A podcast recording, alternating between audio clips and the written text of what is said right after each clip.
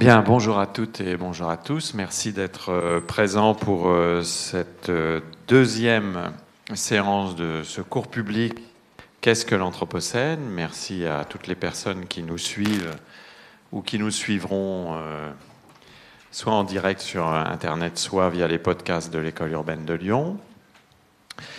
Et euh, puisque ce, cours public est présenté comme la, saison 1 d'une série de cours qui euh, durera peut-être jusqu'en 2025, si je suis assez courageux pour ça, et vous aussi d'ailleurs, euh, et que cette saison a eu un premier épisode et que nous sommes à l'épisode 2, comme dans toutes les bonnes séries, il faut commencer par un résumé de l'épisode précédent hein, pour que chacun puisse non seulement se, rappeler, mais peut-être aussi se mettre dans la perspective de ce que nous allons voir euh, aujourd'hui. Donc nous avons, euh, la fois précédente, euh, élaboré une hypothèse que, j'appelle très pompeusement l'hypothèse PTM, donc une hypothèse qui renvoie à l'idée d'un englobement.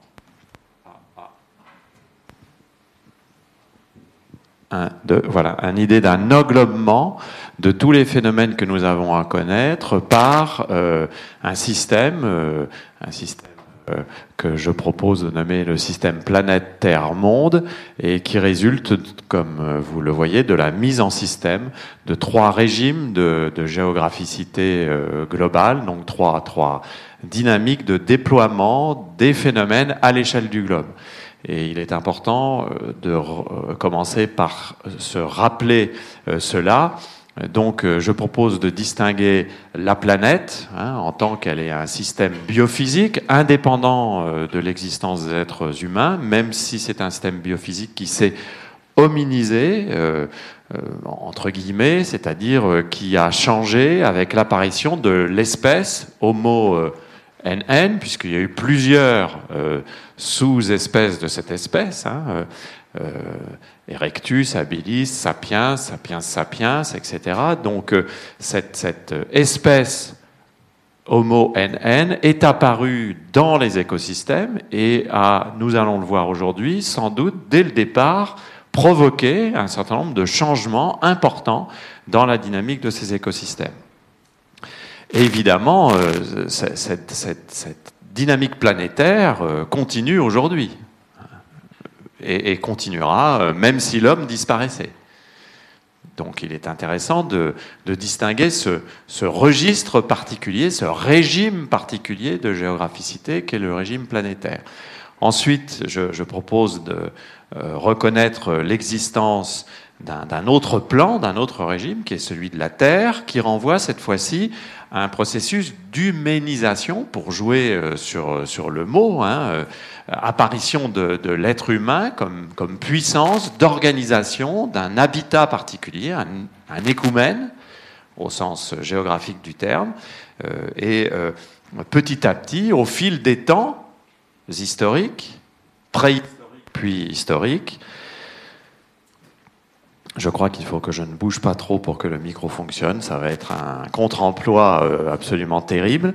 Euh, au fil des temps, les êtres humains ont, développé cet écoumène qui a comme caractéristique, petit à petit, d'être devenu congruent euh, du système planétaire, ou, peu s'en faut. Mais ce qui n'était absolument pas le cas au début de l'humanisation, de l'humanisation de de, la planète et de création de cette réalité spécifique qu'est la Terre, qui n'est pas la même chose que la planète.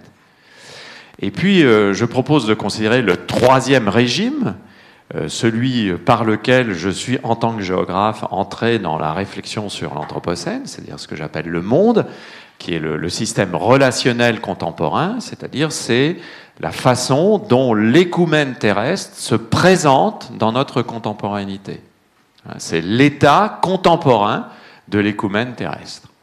C'est un état contemporain dont je date euh, la naissance à 1950, nous allons voir pourquoi euh, tout à l'heure, et euh, dont je ne postule pas qu'il sera le dernier état que le coumen terrestre connaîtra. Après tout, finalement, bon nombre de théories de l'effondrement ou de la crise écologique majeure que nous avons à connaître aujourd'hui euh, pronostiquent la disparition non pas de l'écoumène, mais peut-être de la forme contemporaine de cet écoumène qu'est le monde. donc on pourrait, en jouant sur les mots, dire que la fin du monde, promise par certains, ne sera pas pour autant la fin de l'écoumène et de l'humanisation euh, de, de, la planète Terre par la production de l'écoumène. Ça sera simplement la fin d'une réalité historique particulière, qui est celle du monde contemporain, qui se constitue comme un espace social d'échelle globale, euh, dont une des caractéristiques, je le rappelle, est d'être un tout petit peu plus grand que la sphère euh, planétaire, puisque euh, on peut intégrer dans cette euh, mondialité, eh bien, par exemple, tous les satellites et les, petites bulles d'espace humain envoyées au-delà de l'atmosphère, grand nombre, plusieurs milliers, qui aujourd'hui correspondent à une sorte de dilatation du monde contemporain. Et si jamais les ambitions de prendre pied sur la planète Mars, euh, qui sont des ambitions aujourd'hui à la fois euh, euh, des États-Unis et de la Chine, se concrétiser, eh bien, nous aurions une extension de l'écoumène terrestre sous la forme du monde contemporain jusqu'à la planète Mars. D'ailleurs, je, je, le dis souvent, il existe dans les universités américaines des départements d'exogéographie dont une des missions est de réfléchir à ce que signifierait de transformer un espace comme l'espace euh, de Mars en espace géographique mondial, en espace géographique euh, humanisé. Si ça ne fonctionne pas, je m'assierai, euh, bien que je n'aime pas ça. Voilà. donc, la séparation de ces trois régimes de la planète, de la Terre et du monde ne veut pas dire qu'il faut les considérer comme trois entités complètement distinctes, Non, en fait, il ne faut pas bouger pour que ça fonctionne. Soir. Un, deux, voilà. Qui fonctionnerait comme trois réalités euh, complètement séparées, mais bien euh, considérer que ces trois régimes font système. Et que euh, ces trois régimes, en quelque sorte, nous englobent, mais chacun avec un registre particulier qu'il convient, à mon sens, de bien souligner et de bien distinguer. Si l'on accepte cette logique d'englobement, on comprend que, euh, du coup, la, caractéristique de l'Anthropocène, comme, époque, c'est de nous confronter, en raison même de cette mise en système, de ces trois régimes, à des situations absolument inédites en matière de ce que j'appelle une collision et un mixage à la fois des échelles d'espace, parce qu'il y a cette mise en système, le local n'est plus simplement le local, mais immédiatement aussi un objet global, et réciproquement. Il y a donc quelque chose qui est très euh, déconcertant pour les êtres humains, parce que c'est contre-intuitif par rapport à l'expérience que nous avons des réalités géographiques, puisque nous n'avons qu'une expérience en général qui est globale, euh, local, pardon, eh bien, euh, aujourd'hui, avec cette collision des, des échelles et ce mixage des échelles spatiales, tout phénomène local et même micro-local est en même temps un phénomène global et réciproquement. Donc il y a une sorte de collision, de collusion et de mixage des échelles de l'infiniment petit au global. cela va euh, en deçà de l'échelle de l'individu, puisque si nous faisons hypothèse que ce système existe, ça veut dire que le moindre micro-organisme qui, existe en tant que micro-organisme à son échelle particulière est euh, concerné par ce mixage et cette hybridation des échelles. Et puis, euh, peut-être encore plus perturbant pour nous, l'Anthropocène, c'est ce moment où nous avons euh, la sensation juste et, nous reconnaissons que nous sommes dans une situation où il y a également une collision et un mixage des échelles de temps. Et peut-être pour la première fois depuis le début de l'expérience humaine euh, sur la planète, nous sommes dans un instant, dans une actualité où à la fois euh, euh, nous agissons dans notre présent, mais en même temps, chaque action, potentiellement, met en relation les temps géologiques, les temps d'évolution des espèces, les temps préhistoriques et historiques, les temps sociaux, les temps biographiques et les temps de l'actualité. Et c'est quelque chose qui est très déconcertant, qui a trop souvent peu été souligné, euh, qui commence à être pris en compte, notamment par des spécialistes de philosophie environnementale, mais pas que, par des géographes donc. Euh, nous sommes à la fois confrontés à un certain nombre de problèmes qui nous renvoient à des évolutions qui concernent les évolutions lentes de la géologie. Le pas de temps des géologues, c'est plusieurs millions d'années.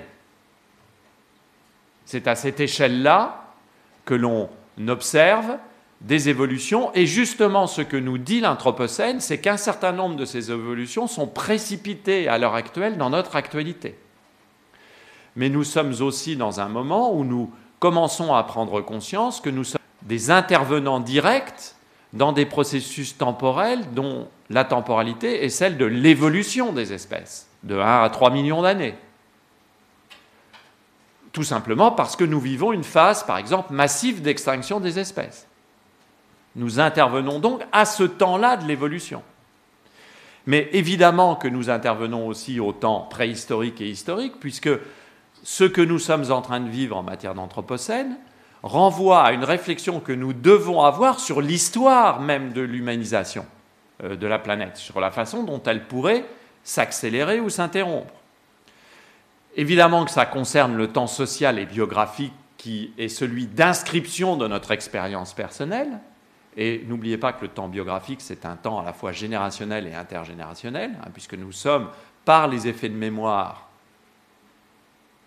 ce que nous avons connu de nos ascendants, mais aussi par les effets de projection, ce que nous imaginons de nos descendants et de leur trajectoire biographique.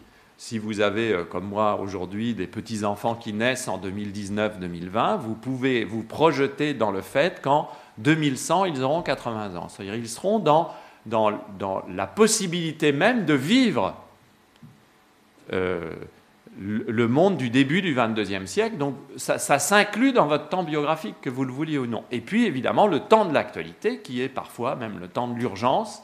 Et nous avons une situation inédite où l'ensemble de ces temporalités est noué, une sorte de, tresse euh, qu'on ne peut pas trancher, et peut-être qu'une des caractéristiques majeures de l'Anthropocène qui a trop peu été mise en avant, me semble-t-il, par beaucoup d'analystes, c'est justement de nous projeter dans des situations où à la fois cette collision et ce mixage des échelles d'espace et, et, cette collision et ce mixage des échelles de temps nous concernent dans la moindre de nos actions, ayant potentiellement un effet sur l'évolution euh, du système planète-Terre-Monde.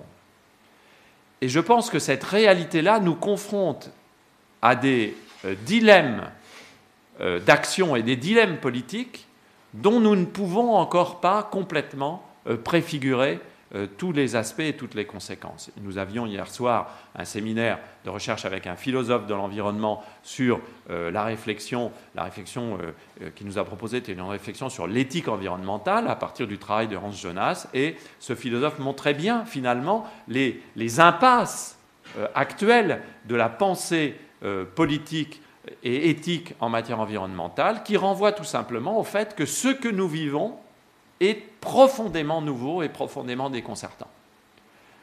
Qu'en est-il d'une action humaine qui, dès le départ, serait une action concernée aussi par le temps géologique et par le temps de l'évolution et, par le temps historique long et pas simplement par le temps de la biographie, le temps social ou le temps de l'actualité?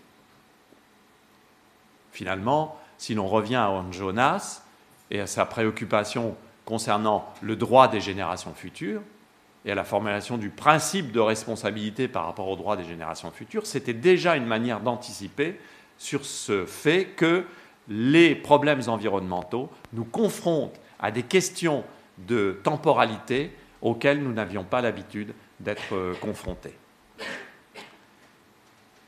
Nous avons également vu euh, la fois précédente que euh, l'entrée dans l'Anthropocène se, manifestait par une, prolifération d'images nouvelles de la Terre. Vous vous souvenez que, pour ceux qui étaient là, que nous avions commencé ce cours par la, présentation de deux images la Terre prises de l'espace, images qui, en raison même de leur célébrité, sont devenues des standards iconographiques que l'on retrouve depuis une vingtaine d'années en particulier, euh, même si elles ont eu euh, leur célébrité dès les années 1980, mais depuis que l'Anthropocène devient un thème d'actualité, on retrouve ces images euh, un peu partout. Vous avez en haut et à gauche de cette diapositive ce qui est considéré comme la première couverture d'un grand news magazine mondial et mondialisé, The Economist, autour des questions de l'Anthropocène. Welcome to the Anthropocene. Bienvenue dans l'Anthropocène. On ne dirait peut-être plus aujourd'hui bienvenue. Hein. en tout cas, on mettrait au moins un point d'interrogation.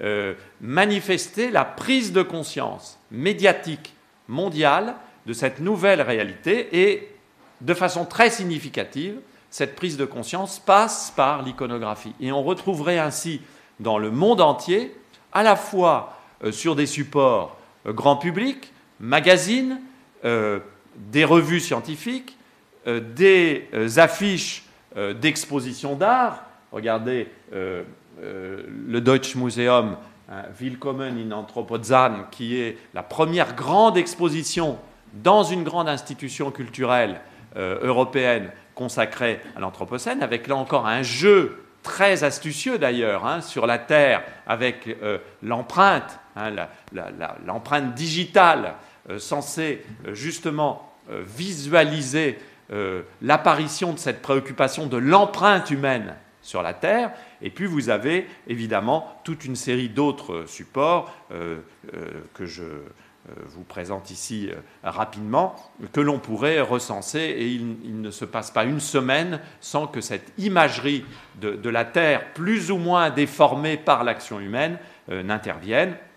En voici quelques autres exemples, avec un petit clin d'œil pour les deux dernières images, Introducing the Giraffing Mathematics of the Anthropocene et Learning to Die in the Anthropocene, avec depuis quelques années euh, la montée en puissance euh, d'un registre qui est celui de l'inquiétude, pour ne pas dire celui de l'annonce de la catastrophe, ce qui n'était pas forcément euh, complètement le cas au tout début, où l'Anthropocène interrogeait, posait question. Aujourd'hui, il inquiète quand il ne donne pas lieu à des propositions qui sont des propositions annonçant la destruction, la catastrophe, l'effondrement. Il inquiète quand il ne panique pas. Donc il y a là quelque chose de, tout à fait euh, fascinant dans le fait que cette question, qui est à la fois une question scientifique, euh, culturelle, politique, majeure, puisque c'est une question qui concerne chacun de nous en tant qu'être humain euh, sur la Terre, dans le monde contemporain à partir du système planétaire, elle nous concerne chacun de nous et elle nous concerne collectivement. Ça aussi, c'est une grande nouveauté. Le moindre de nos actes individuels est un acte qui a du sens potentiellement, qui a une portée dans ce que nous sommes en train de vivre. Hein. Eh bien, euh, nous sommes aujourd'hui devant euh, une proposition qui est euh, une proposition dont la discussion passe par la mise en image. Le rôle de l'iconographie est tout à fait central et quiconque veut s'intéresser à l'Anthropocène, me semble-t-il, ne peut pas ne pas s'interroger sur le, le registre iconographique, les registres iconographiques qui sont choisis pour parler de l'Anthropocène. Je n'ai pris que ces deux exemples des images de la Terre, mais il y en aurait bien d'autres. Et nous allons voir en fin de séance, si je ne suis pas trop bavard, un autre type d'image extrêmement puissante euh, euh, qui a beaucoup compté dans la reconnaissance par à la fois la communauté scientifique et le grand public, peut-être, en tout cas possiblement, de l'acuité des problèmes que nous avions à affronter. Euh, cette réflexion euh, sur l'image euh, a permis, et c'est heureux, que un certain nombre de sciences qui au départ n'étaient peut-être pas des sciences directement concernées par l'Anthropocène, je parle en particulier de, sciences humaines encore plus que de sciences sociales, s'intéressent à l'Anthropocène en tant qu'il s'agit d'un processus qui est également analysable en en tant que processus sémiotique, c'est-à-dire en tant que production d'image et production de sens à partir de l'image. Je vous ai euh, mis là euh, un travail que j'apprécie beaucoup de Sébastien Vincent Gretzmuhl, Images, Imagination and the Global Environment, hein, donc euh, un, spécialiste de sciences de l'image, qui essaye de faire trois propositions, il énonce trois thèses concernant l'Anthropocène, qui me paraissent trois thèses particulièrement euh, pertinente sur laquelle je voulais euh, commencer cette deuxième séance. Donc vous voyez que je ne suis pas simplement dans le résumé, hein, mais déjà en vérité dans la deuxième séance. Euh, la première thèse, c'est le fait que le visuel est constitutif du phénomène environnemental global que l'on nomme l'Anthropocène. Et je, traduis en même temps que vous, hein, sans les images, les graphiques, les visualisations, les questions environnementales euh, et les questions du, changement global ne seraient ni analysables ni communicables. Donc euh, un, plaidoyer tout à fait justifié pour que euh, cet objet de science qu'est l'Anthropocène ne soit pas pensé indépendamment des images qu'il permet de produire et qui, sont simplement, qui ne sont pas simplement des images d'illustration, mais qui sont des instruments de pensée et aussi des instruments de discussion et possiblement des instruments politiques. En tout cas, des euh, énoncés qui peuvent euh, traverser euh, ou doivent traverser le débat public. La thèse 2 est qu'il y a constitution euh, d'une véritable culture visuelle autour des questions anthropocènes, et que cette culture visuelle, elle est en elle-même quelque chose qui fabrique, en quelque sorte, à la fois les attendus et les résultats euh, des réflexions et des discussions, qu'elles soient scientifiques ou non, sur l'Anthropocène. Donc, encore une fois, c'est le rappel que cette image n'est pas simplement illustratrice. Elle a un rôle bien plus important que cela.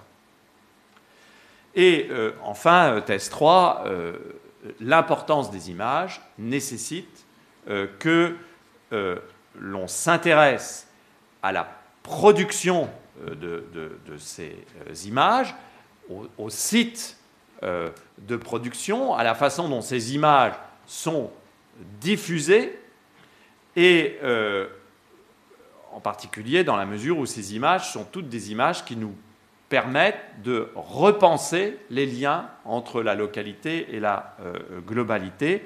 Et euh, la dernière phrase incite sur le fait qu'un des enjeux de cette iconographie, c'est peut-être aussi de permettre de sortir d'une image et d'une imagerie trop occidentalo-centrée, euh, trop marqué par euh, l'iconicité euh, classique de la Terre telle qu'elle est envisagée par les sociétés occidentales, c'est-à-dire une iconographie marquée par l'occidentalocentrisme. Donc, certains auteurs euh, disent marquée par le colonialisme, donc ces images occidentales ne sont pas suffisamment décolonisées, elles sont trop impériales et impérialistes, et souvent marquées aussi par une vision très masculine et patriarcale euh, des phénomènes considérés.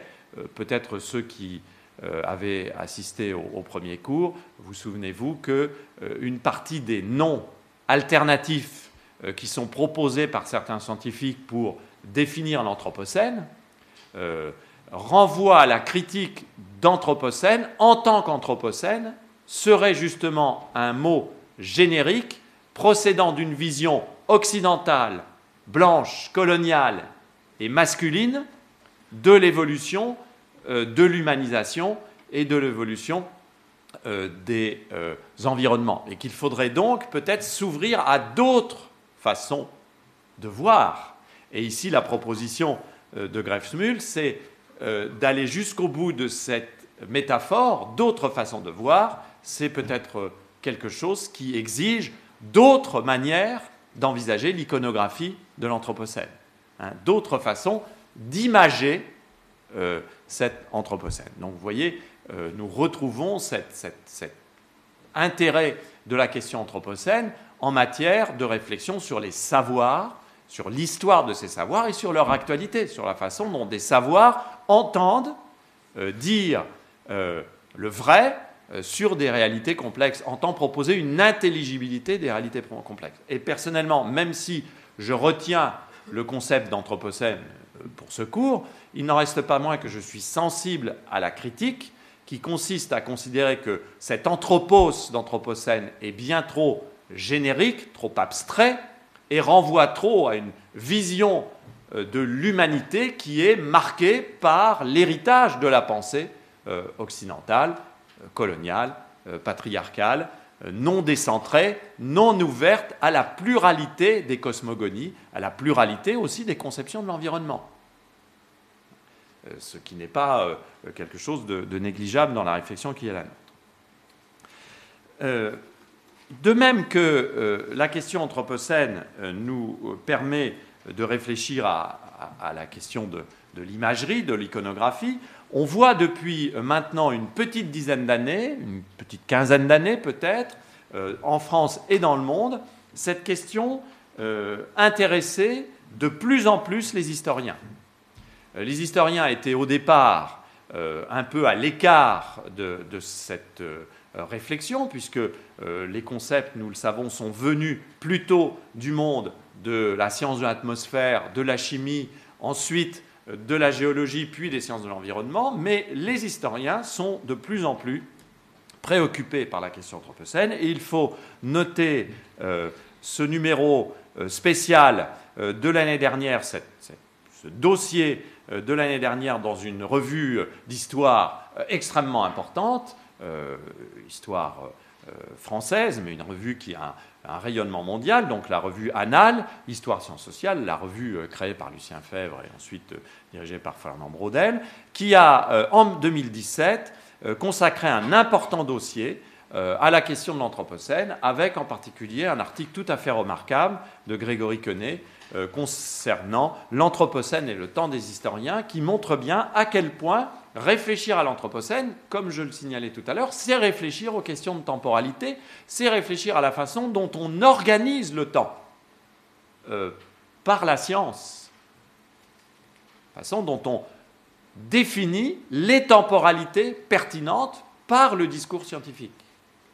Et ce sont évidemment euh, des questions euh, que les historiens abordent en premier en première intention. Les historiens en viennent à aborder cela aussi pour prendre de la distance par rapport à la façon dont euh, les premiers scientifiques formalisant le concept d'Anthropocène ont eu euh, de concevoir la temporalité euh, dont il s'agissait. Et là, il faut revenir très rapidement à cette question de la constitution du mot anthropocène qui renvoie en fait à la périodisation géologique. Il faut bien saisir, pour euh, comprendre l'intérêt du texte de Grégory Quenet, que les géologues ont une approche très particulière de la temporalité lorsqu'ils réfléchissent à l'Anthropocène ou lorsqu'ils réfléchissent à la périodisation. Euh, puisque la question que se posent les géologues d'aujourd'hui, pour essayer de savoir s'il existe ou pas une nouvelle époque géologique qu'on pourrait nommer Anthropocène. est une question assez étrange euh, pour le commun des mortels, euh, puisque les géologues se posent la question de savoir s'il existera une trace, s'il existerait des traces d'un changement dans un futur très lointain. Ce que l'écrivain Jared Farmer a appelé l'existence des fossiles du futur. Sommes-nous capables aujourd'hui de pronostiquer l'existence dans un futur lointain de plus euh, d'un million d'années, de 1 à 3 millions d'années, euh, de traces de notre activité contemporaine qui pourraient prouver aux géologues de 3 millions d'années plus tard que le système planétaire a connu des changements majeurs en raison de l'anthropisation. Vous voyez que c'est un raisonnement euh, assez bizarre, qui a d'ailleurs fait dire à l'historien John McNeil, euh, c'est curieux comme raisonnement, parce que existera-t-il encore des géologues dans 3 millions d'années? Nous n'en sommes pas sûrs, mais c'est le raisonnement standard utilisé par les géologues pour accepter ou réfuter certaines propositions qui sont faites. Par exemple, euh, l'isotope euh, radioactif du carbone, l'isotope 14, qui est utilisé pour marquer euh, le carbone dans euh, les couches géologiques et en particulier pour analyser la présence de CO2 dans l'atmosphère à travers par exemple des dépôts carottés dans les calottes glaciaires. Eh bien, cet isotope décline très rapidement et il n'a une durée de vie que de 50 000 ans environ. C'est-à-dire dans 50 000 ans, la trace de l'élévation du CO2 dans notre atmosphère aura disparu des gisements.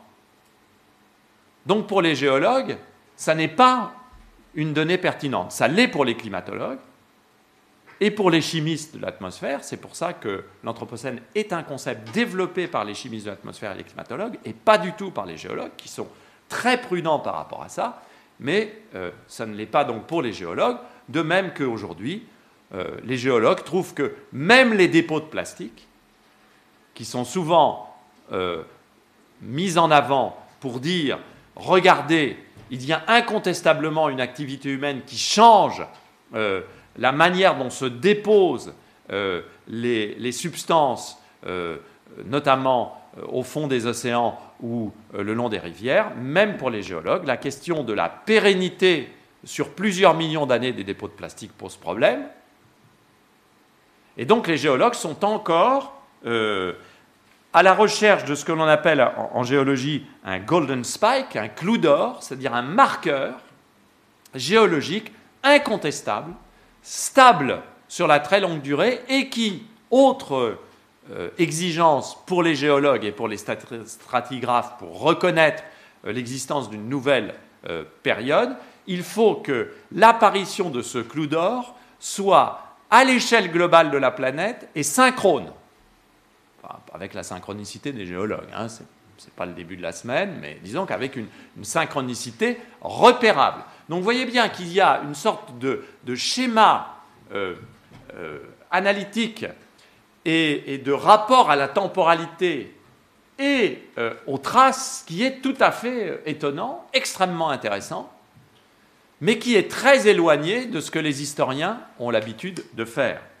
En effet, euh, les historiens, les préhistoriens et les archéologues également, hein, et, les, anthropologues historiques, n'ont pas le problème des géologues et peuvent admettre à la fois la diachronie, le fait que des choses commencent à des dates différentes selon euh, les espaces, l'hétérogénéité et la labilité de certains marqueurs. C'est-à-dire euh, ils n'ont pas besoin du clou d'or qui serait ce marqueur universel présent partout au même moment. Ils peuvent admettre plusieurs types de marqueurs apparaissant dans des lieux différents et à des époques différentes. Ce sont donc les historiens, les archéologues, les paléoanthropologues, les paléogéographes, c'est-à-dire ceux qui travaillent sur les, climats des, des, 10 ou 20 ou 30 derniers milliers d'années. Donc tous ceux qui travaillent aux échelles de temps historiques, préhistoriques et historiques, et pas aux échelles de temps géologiques et même pas aux échelles de temps de l'évolution biologique des espèces. Ce sont ces disciplines-là qui ont, depuis une quinzaine d'années, ouvert la réflexion sur la périodisation de l'Anthropocène, sur son phasage et sur les différentes hypothèses qu'on pouvait euh, proposer au débat scientifique concernant une date et un lieu de démarrage de l'entrée dans l'Anthropocène et des indicateurs pertinents pour cela. Ça, c'est une discussion qui n'est pas celle des géologues. Les géologues, en 2016, lors du congrès mondial au Cap, à la suite du rapport de l'Anthropocene Working Group, qui est euh, constitué au sein de l'Union stratigraphique internationale, qui est une, sous-partie de la science géologique, ce, groupe a fait un rapport dans lequel il préconise de reconnaître la pertinence de l'hypothèse anthropocénique, mais l'Union des géologues n'a pas tranché encore, c'est-à-dire a demandé qu'il y ait plus d'examens pour accepter que l'Anthropocène soit considéré euh, comme une nouvelle euh, période ou, une nouvelle époque. Il y a eu d'ailleurs euh, des débats très importants là-dessus. Il semblerait, sans rentrer dans les détails, que les géologues pencheraient pour la reconnaissance de l'Anthropocène comme époque, c'est-à-dire la partie la plus fine hein, des périodisations géologiques. Mais c'est encore en cours d'instruction, et c'est très intéressant en soi, alors même que l'ensemble de la communauté scientifique mondiale, depuis une quinzaine d'années, considère que l'hypothèse anthropocène mérite d'être retenue, et que toute une série de communautés scientifiques rivalisent, et nous allons le voir, euh, de euh, euh, travaux pour essayer de dater un démarrage de proposer une datation pour le démarrage et de proposer des indicateurs de ce démarrage de l'Anthropocène et de son entrée dans l'Anthropocène. Et c'est ce que nous allons euh, essayer de voir euh, maintenant. Et euh, nous allons retenir quelques-uns seulement des travaux et quelques-unes seulement des propositions qui sont faites. Parce que ce qui est intéressant, c'est de reconnaître dès le départ qu'il y a énormément de propositions euh, concurrentes en magasin. Euh, je, ne euh, vous en donnerai que quelques-unes et je, vous dirai où, va mon, choix pour ce cours et pour mon travail, ce qui n'est d'ailleurs pas un choix si certain que cela. J'avoue que mon cœur balance en vérité entre deux hypothèses et que, comme il faut bien choisir, je privilégie un de ces euh, commencement sans être complètement euh, insensible à une autre proposition. Euh, première hypothèse tout à fait intéressante, développée en particulier par William Hulliman, dont vous avez ici les caractéristiques, donc dans un article célèbre de 2003 de Anthropogenic Greenhouse Era Began Thousands of Years Ago, qu'il a repris en 2017, Geographic Evidence of the Early Anthropogenic Evidence. Donc, Rudiman propose euh, une approche qui va euh, amener à la formalisation par certains de l'idée qu'il existerait un premier anthropocène. Ruddiman est prudent, hein, il, parle plutôt d'ère anthropogène. Nous verrons à la séance 3 la différence qu'on peut faire entre anthropogénique et anthropocénique. Mais là, je n'ai pas le temps de rentrer euh, aujourd'hui dans ce détail. donc une thèse d'un première Anthropocène, euh, qui est aujourd'hui extrêmement euh, débattue, en particulier par toutes les sciences des paléo-environnements. Euh, ce n'est pas un hasard si l'article de 2017 paraît dans la revue Anthropocène, publié chez Elsevier, qui est dirigé par Anne Chin, professeur de géomorphologie à l'université euh, du Colorado à Denver, qui est venu euh, euh, à l'Université de Lyon et à l'École urbaine de Lyon comme premier scientific fellow de l'école urbaine et qui a présenté son travail, parce que Hanshin fait partie de cette communauté scientifique. Des, géographes et des spécialistes de sciences de l'environnement qui s'intéressent au paléo-environnement, donc à l'histoire de l'évolution des environnements de 300 000 années jusqu'à euh, la fin du néolithique, c'est-à-dire jusqu'à environ 5, 8, 5, 3000 ans avant euh, notre ère. Donc ce sont des scientifiques qui vont essayer de rechercher dans les dépôts mais pas comme des géologues, pas avec l'obsession des géologues sur le clou d'or et sur la stabilité dans le temps, ils vont aller rechercher dans des dépôts, dans des traces de relief, euh, d'érosion, de dépôts glaciaires, euh, éventuellement euh, dans l'archéologie des premiers habitats, dans des recherches sur les pollens, sur l'analyse des bois fossiles, l'analyse des, fossiles euh, euh, d'animaux, euh, l'analyse de, dépôts archéologiques correspondant à des premiers habitats néolithiques, en particulier tous les dépôts d'ordures. Hein, je rappelle, pour un archéologue, dès qu'il y a des poubelles, il y a de l'humain. Hein, donc, un archéologue adore faire les poubelles hein, parce qu'il y trouve beaucoup de choses. Donc, des gens qui vont chercher des indices de changement dans l'environnement. Et Rudiman développe l'idée que dès euh, le début du néolithique, dès le début du néolithique, dès 13 000 à 15 000 ans peut-être avant euh, l'ère chrétienne. Bon, il y a même des gens qui, remontent un peu avant en, disant que on, pourrait discuter sur euh, une antériorité encore plus forte de l'Anthropocène. Mais en tout cas, pour Rudiman, c'est dès le début du néolithique. Les conditions d'habitation qui s'impose par euh, l'apparition très lente de l'élevage, de l'agriculture sédentaire, de euh, la sortie de la condition de chasseur-cueilleur, qui était celle de, des êtres humains jusque-là depuis des centaines de milliers d'années. Dès le début, cette euh, évolution de l'habitation est suffisamment notable et produit suffisamment d'effets pour avoir un impact, non pas seulement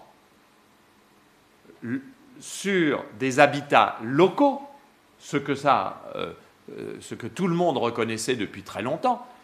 Il ne s'agit pas simplement de dire que la sédentarisation va avoir un impact local, mais peut avoir un impact sur l'ensemble du système planétaire.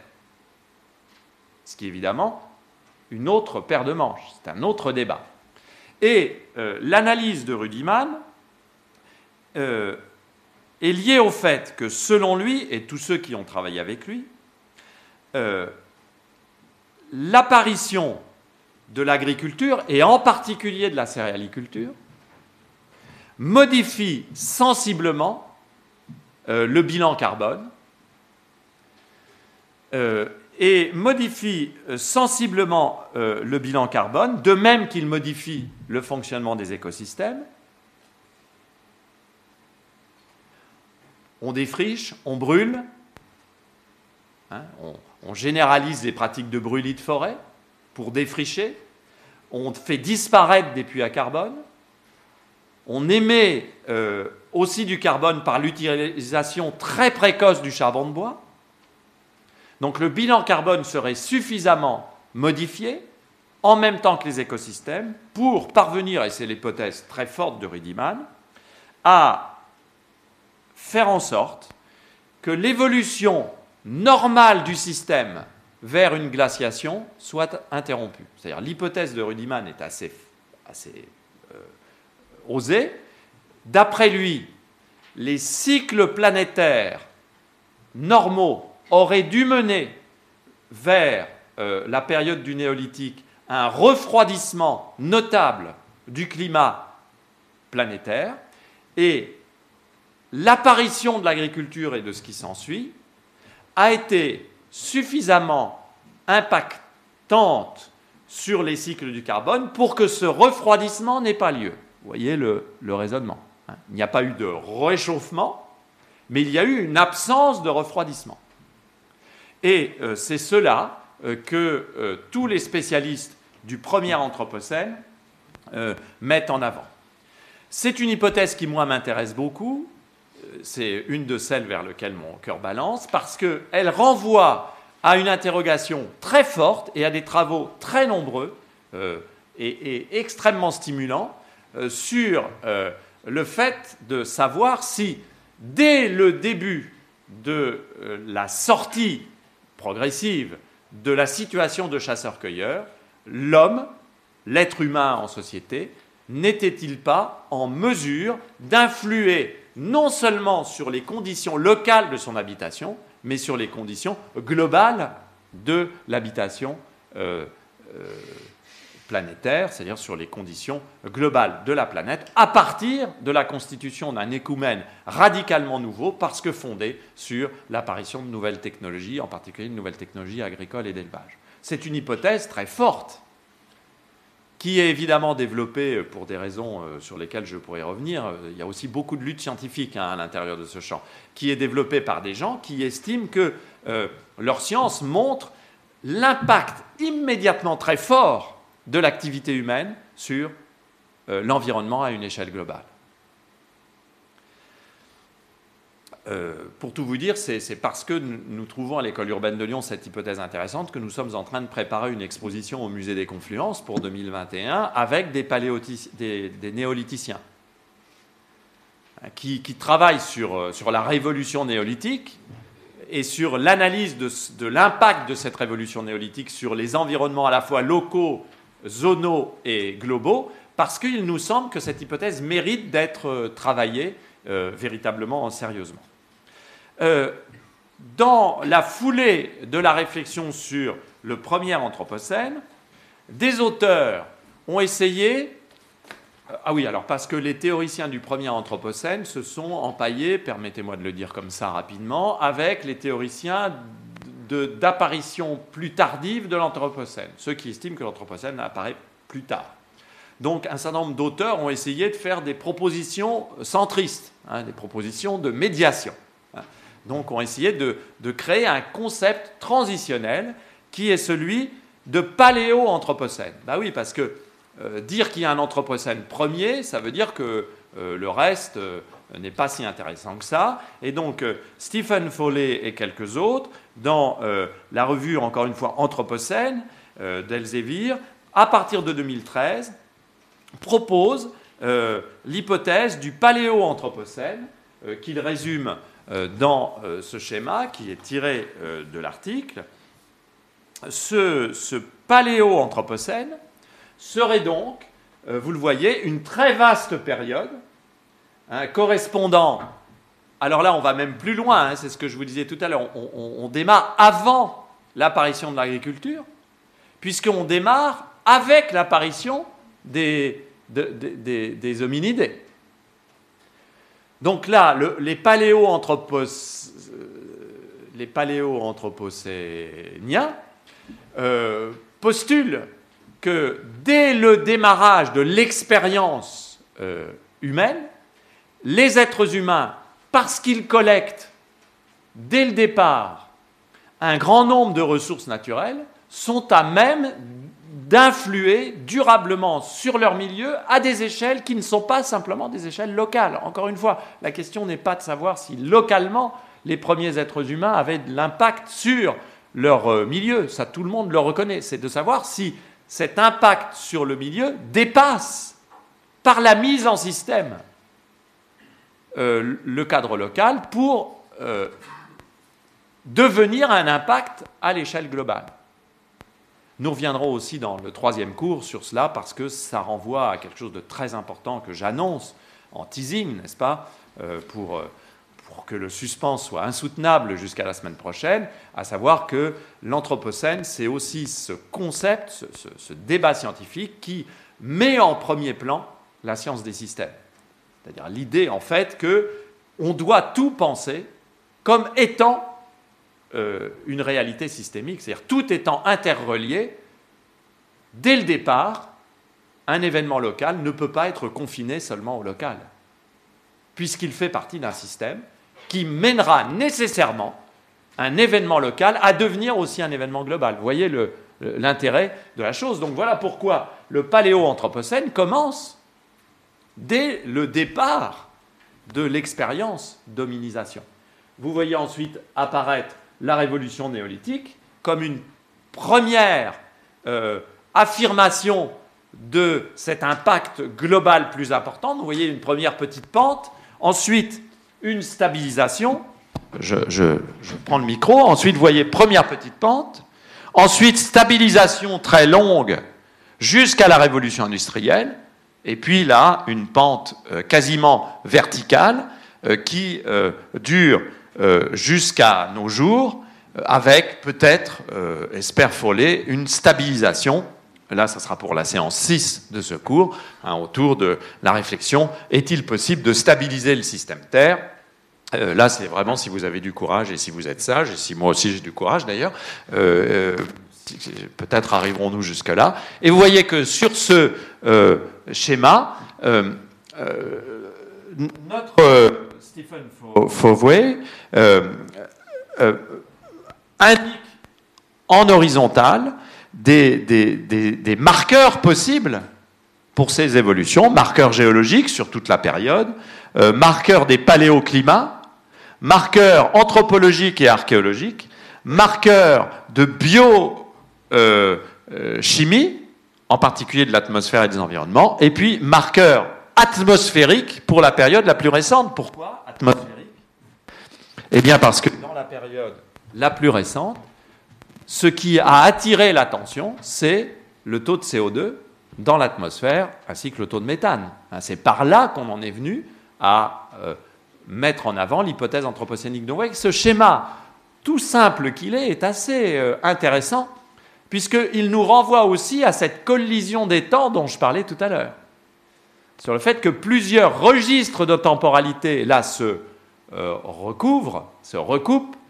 Euh, ici, des registres de temporalité qui renvoient à des types de traces et des types d'indices qu'on peut trouver pour euh, quantifier et qualifier le changement en question. L'hypothèse du paléo-anthropocène, est débattue aujourd'hui, elle ne convainc pas tout le monde. C'est donc une hypothèse qui permet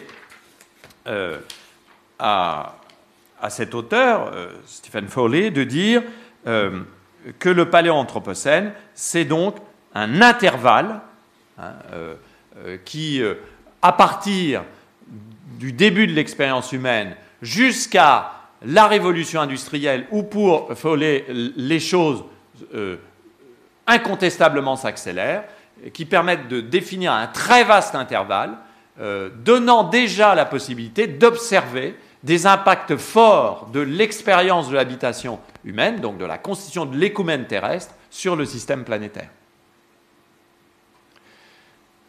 Et on voit d'ailleurs à quel point c'est intéressant de séparer euh, et, planétarisation, à quel point la constitution de l'écoumène euh, s'appuie évidemment sur le système planétaire, mais que ce ne sont pas deux réalités qui sont aisément euh, confondables. Autre hypothèse de démarrage pour l'Anthropocène, 1610. C'est une, hypothèse qui est développée par Simon Lewis et Mark Maslin euh, qui euh, ont euh, beaucoup travaillé sur le démarrage de l'Anthropocène et qui ont très tôt critiqué l'idée que l'Anthropocène commencerait à la révolution industrielle.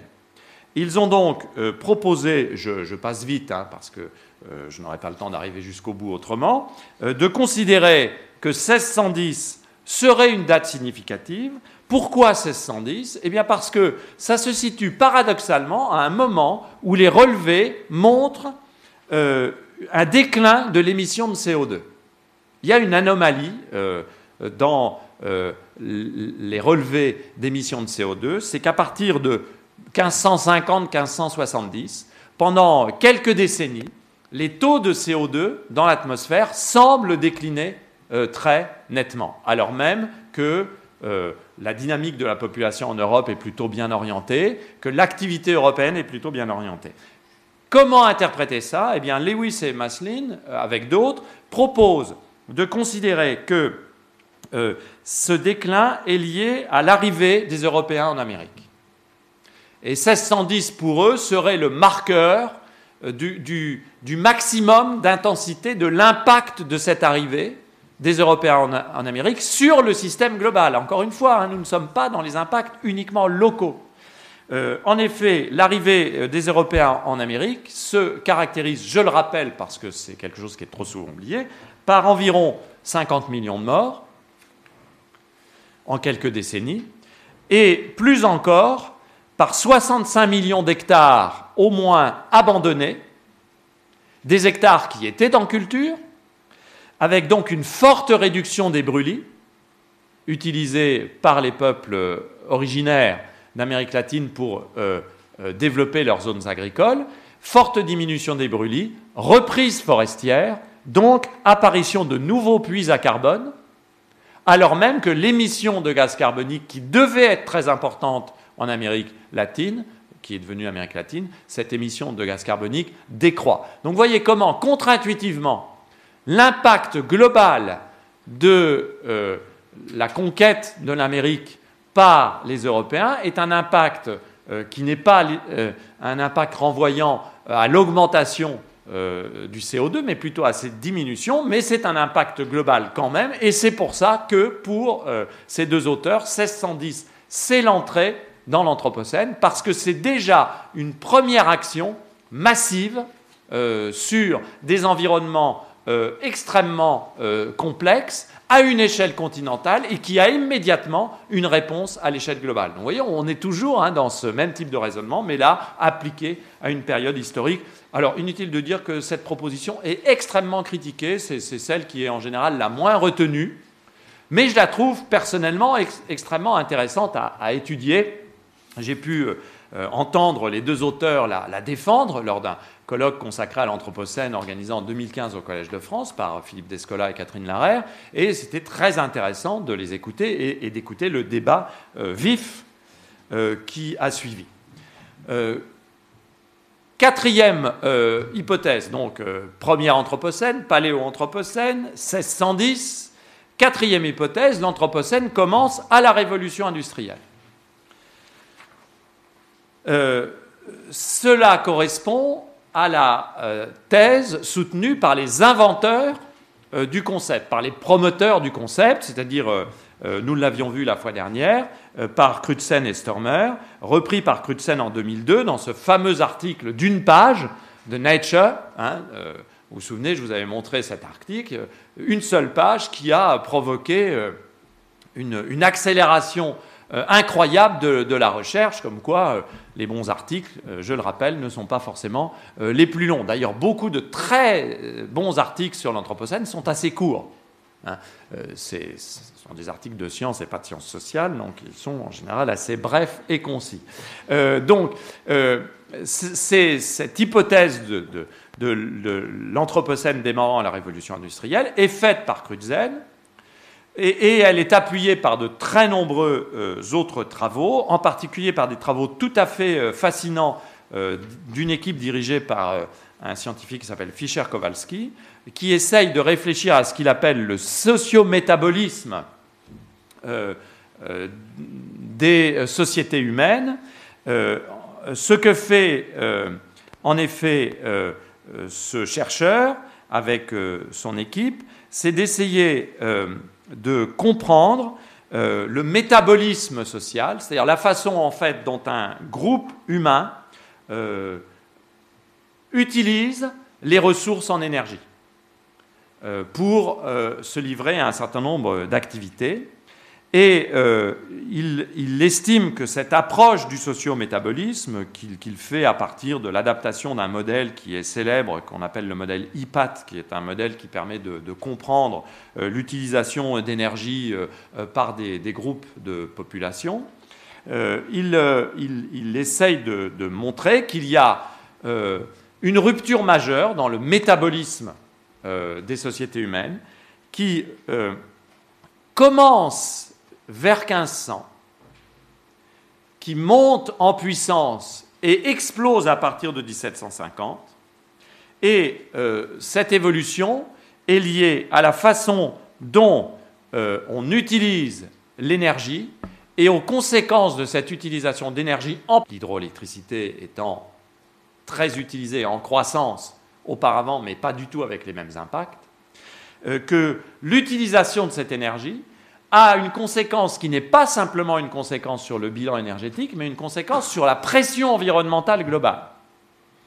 L'hypothèse de Fischer-Kowalski, c'est que le passage à l'énergie carbonée non seulement va accroître le taux de prélèvement de carbone fossile et accroître le taux d'émission euh, de carbone atmosphérique, mais va aussi accroître considérablement, en raison des satisfactions de besoins énergétiques croissants, et compte tenu de ce qu'est le métabolisme des sociétés industrielles, va accroître considérablement la pression sur l'ensemble de l'environnement, avec même euh, une croissance non arithmétique des besoins et de la pression.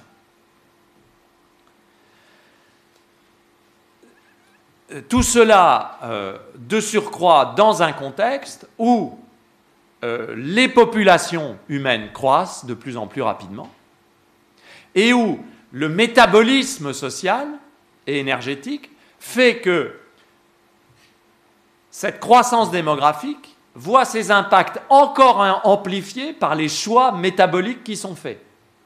Donc vous voyez, il y a des effets cumulatifs où l'énergie accroît l'empreinte des activités humaines sur l'environnement et accroît aussi l'impact euh, de la croissance démographique qui en elle-même déjà nécessite plus de ressources, euh, avec euh, un facteur qui est, d'après Fischer-Kowalski, un facteur 3.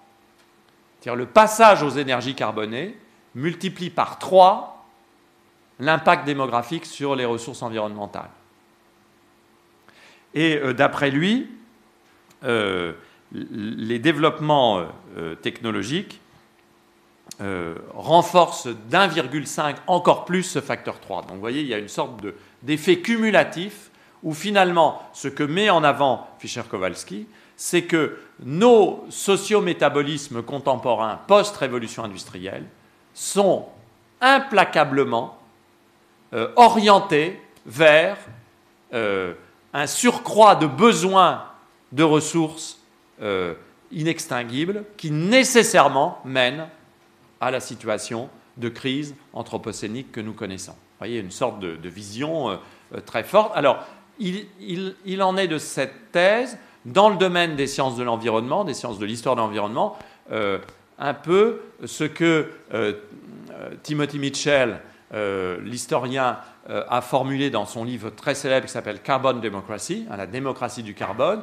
dans lequel il montre que l'exploitation de l'énergie carbonée est à l'origine de la constitution des États démocratiques, mais surtout coloniaux et impérialistes européens.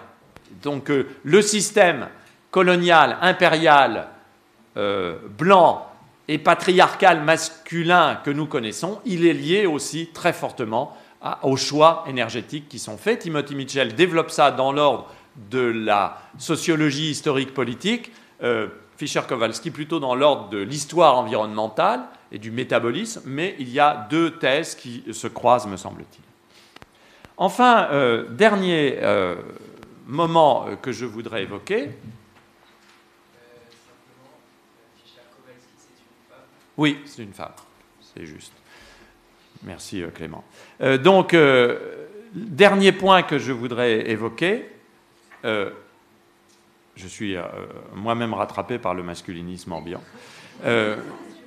l'hypothèse de la grande accélération. Cette hypothèse de la grande accélération est la dernière en date qui est arrivée sur la table des discussions scientifiques. Cette hypothèse date de 2004. Elle est euh, euh, originairement euh, faite par un groupe de chercheurs dirigé par Will Stephen, climatologue, au sein d'un institut dont j'ai parlé lors de la première séance, l'IGBP, donc un institut qui a été créé par un, une structure qui est une union internationale des organismes de recherche, qui a créé à la fin des années 80, presque au moment où est créé le GIEC. Le euh, GIEC est une création intergouvernementale et onusienne. Euh, L'IGBP est une création de la communauté scientifique. Euh, c'est un groupe qui est créé et localisé à Stockholm pour développer des études sur le changement global. C'est un groupe qui est créé au départ euh, avec de très nombreux euh, promoteurs de l'hypothèse canonique de l'Anthropocène, c'est-à-dire avec Paul Crutzen, avec Sturmer, avec un certain nombre de personnes, mais c'est un groupe qui va très rapidement s'adjoindre d'autres spécialistes, plutôt des sciences de l'environnement, mais également avec quelques spécialistes d'histoire et de quelques sciences sociales. Et c'est un groupe qui va produire un travail tout à fait considérable euh, et dont les activités euh, scientifiques comptent pour beaucoup dans la promotion de l'hypothèse de l'Anthropocène.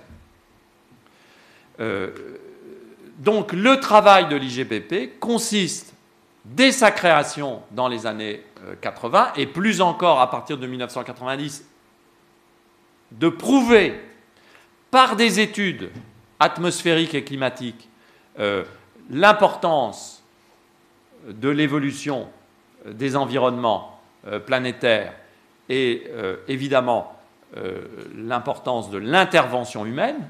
Hein, ce sont des, scientifiques qui, n'ont jamais contesté l'idée que les phénomènes que nous avons à, connaître sont des phénomènes d'origine anthropique. Hein. il ne s'agit absolument pas de ça.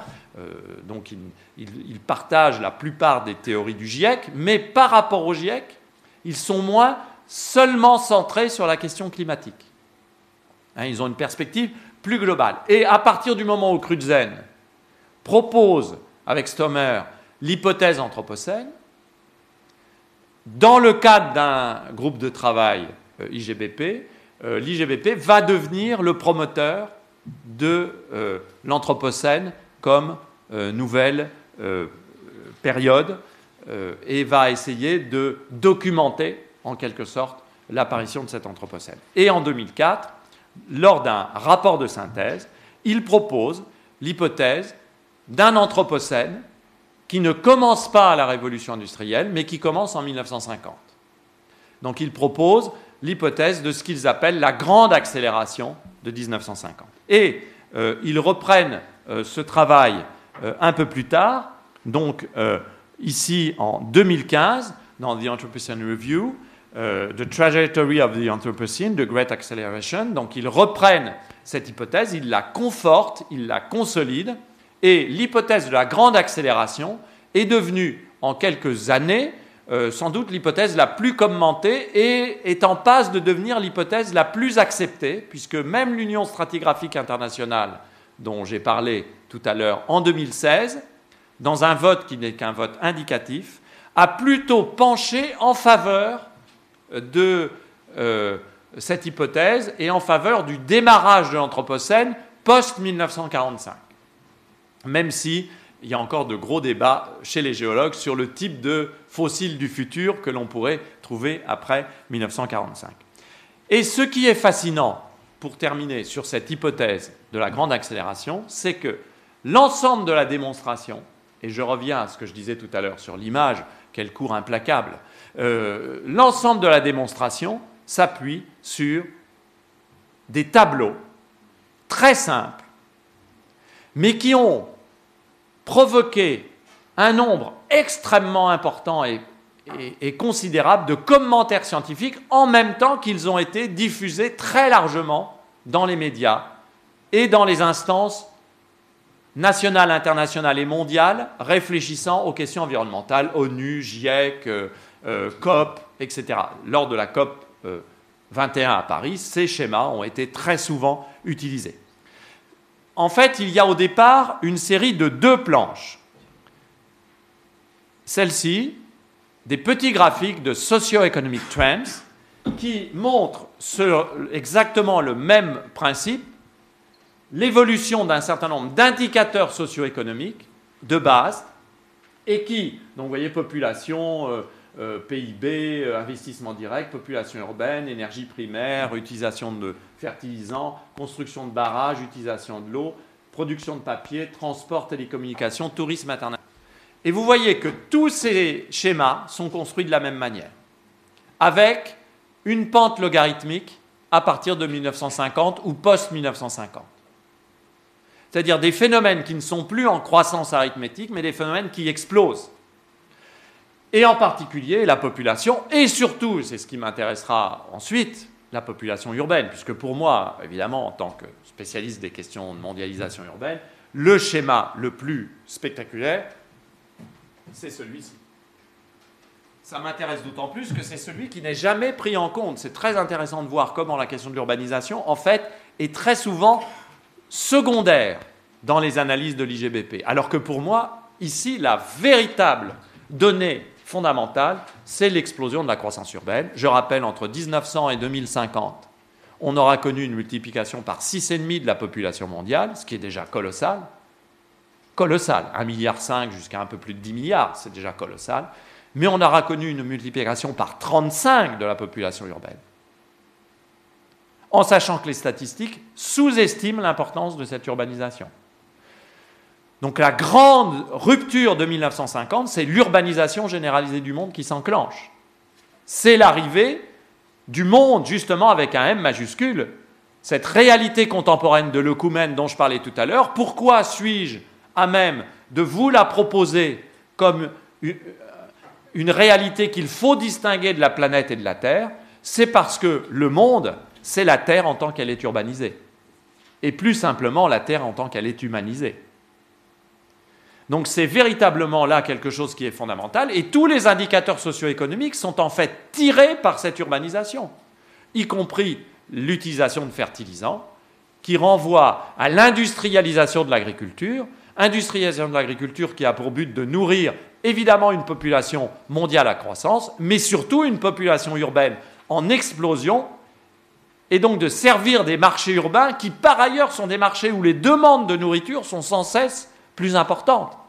Qu'est-ce qui caractérise un urbain après son exode rural? C'est qu'il mange plus. Et que son régime alimentaire change, qu'il mange plus de produits carnés, qu'il mange plus de produits transformés, qu'il mange plus de produits importés. C'est la sortie du modèle d'une agriculture de proximité qui venait satisfaire des besoins vivriers pour un modèle d'une agriculture mondialisé industriel qui vient servir des besoins de régime alimentaire urbain qui ne sont absolument plus les mêmes. Idem pour l'eau, idem pour le reste. Donc vous voyez qu'il y a quelque chose de très euh, troublant dans cela. Et euh, dans le premier article, Stéphane et, les autres mettent en parallèle ces courbes avec les courbes de ce qu'on appelle Earth System Trends. Avec les courbes en particulier du carbone, mais aussi euh, de l'oxyde nitrique, du méthane, de l'ozone, l'évolution des températures de surface, l'évolution de l'acidification des océans, l'évolution des captures de poissons, l'évolution, regardez, de l'aquaculture de crevettes, ça renvoie aussi au régime alimentaire urbain dont je parlais, l'évolution du nitrogène, de l'azote, pardon, l'évolution de la perte de forêt tropicale, l'évolution de la, euh, du défrichement, des terres, euh, l'évolution de la dégradation de la biosphère. Et que retrouvons-nous là? Visuellement un air de famille. Will Stephen a expliqué que l'hypothèse de la grande accélération était venue de la mise en parallèle de ces deux planches et de l'idée qu'il y avait un air de famille entre toutes les courbes. Et donc, la reconnaissance de cet air de famille entre toutes les courbes a fait euh, postuler à Will Stephen et aux autres qu'il y avait à partir de 1950 enclenchement d'un nouveau cycle et que cet enclenchement du nouveau cycle pouvait être considéré comme le début de l'Anthropocène parce que c'est le moment où l'ensemble des indicateurs socio-économiques et des indicateurs biophysiques évoluent de façon concordante et que cette coïncidence cette correspondance visuelle était sans doute l'indice de corrélation profonde entre l'évolution des modes de vie, dans mon langage, l'évolution des formes d'habitation humaine et l'évolution euh, des écosystèmes euh, planétaires, à une échelle qui, encore une fois, est à la fois une échelle locale et de plus en plus une échelle globale. En 2014, les mêmes auteurs ont repris ces schémas, les ont actualisés jusqu'en 2014, jusqu'en 2010, mais ils ont essayé aussi, et ça c'est intéressant de le signaler, pour les indicateurs socio-économiques, ils ont essayé aussi de faire la part entre les pays de l'OCDE, les pays les plus développés, les pays des BRIC, donc les pays euh, Brésil, Russie, Inde, Chine, euh, Singapour, les pays émergents, et les pays dans d'autres situations, ce qu'on appelait jadis les pays en développement, essentiellement les pays les plus pauvres. Pourquoi y a-t-il cette proposition en 2014 Pour répondre à la critique qui leur est faite d'imposer une vision trop homogène de l'Anthropocène. En fait, ce schéma-là, c'est la réponse des promoteurs de l'hypothèse Anthropocène à la critique de ceux qui proposent le mot capitalocène pour désigner la période que nous connaissons depuis 1945 ou depuis la révolution industrielle. Dire ces auteurs qui disent il ne s'agit pas d'incriminer l'ensemble de l'espèce humaine, mais plutôt ceux qui sont les plus responsables de ces impacts locaux et globaux, c'est-à-dire les Européens, dans le cadre du développement du capitalisme. En gros, je, résume un peu l'hypothèse du capitalocène, qui est très intéressante. Et la manière des promoteurs de l'Anthropocène de répondre à cela, c'est de proposer cette variation, qui est un petit commencement, mais un commencement quand même, autour de responsabilités inégales entre les populations des pays les plus développés et les personnels politiques des pays les plus développés et les populations et les personnels politiques des pays les moins développés. Il n'en reste pas moins que ça ne remet pas en question ce qui est au départ de cette hypothèse de la grande accélération, c'est-à-dire la coïncidence entre les courbes. Et je ferai donc pour moi la proposition suivante pour terminer ce cours.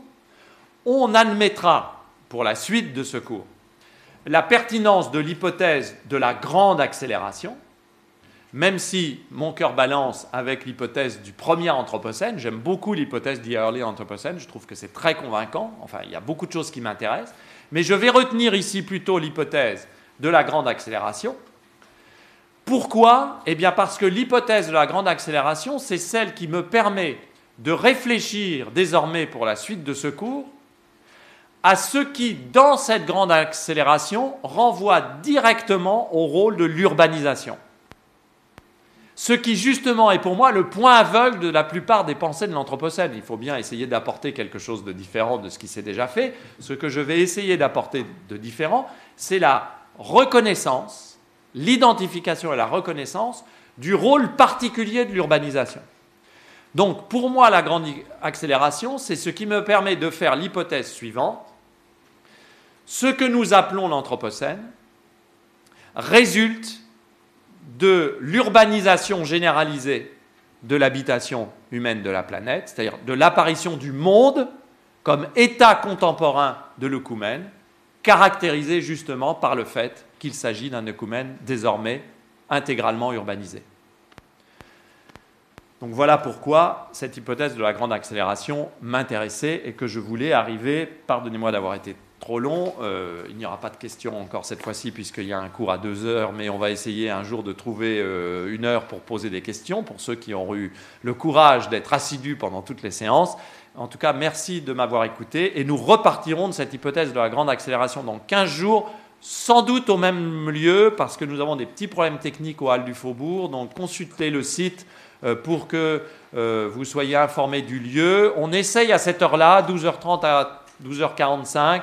Euh, nous essayons de voir si c'est une heure où les gens peuvent se libérer plus facilement que le soir. Si ce n'est pas concluant, l'année prochaine, nous changerons. Voilà, merci de votre attention.